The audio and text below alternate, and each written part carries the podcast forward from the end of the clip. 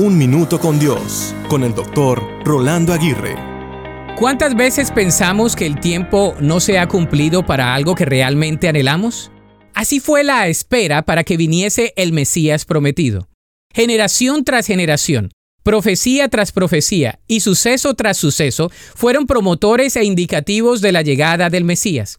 Después hubo alrededor de unos 400 años de silencio donde no se mencionó ni escuchó más acerca del Mesías. ¿Finalmente vendría o Dios se había olvidado de todas sus promesas? Fueron muchas las señales, pero la espera fue demasiado larga. ¿Te ha pasado esto? ¿Piensas que tu espera ha sido muy larga y que las promesas que tanto has esperado no se cumplirán? La venida del Señor Jesús al mundo nos recuerda que aunque la espera sea demasiado larga, sus promesas sí se cumplen. Sus promesas son reales y nunca dejan de ser porque así es su palabra. Puede que te frustres, desanimes y angusties en la espera.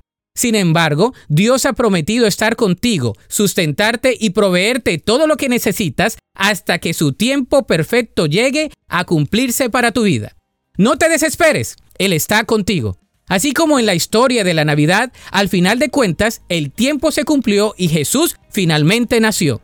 La Biblia dice en Lucas 2, 6 y 7, y mientras estaban allí, se le cumplió el tiempo. Así que dio a luz a su hijo primogénito, lo envolvió en pañales y lo acostó en un pesebre, porque no había lugar para ellos en la posada. Para escuchar episodios anteriores, visita unminutocondios.org.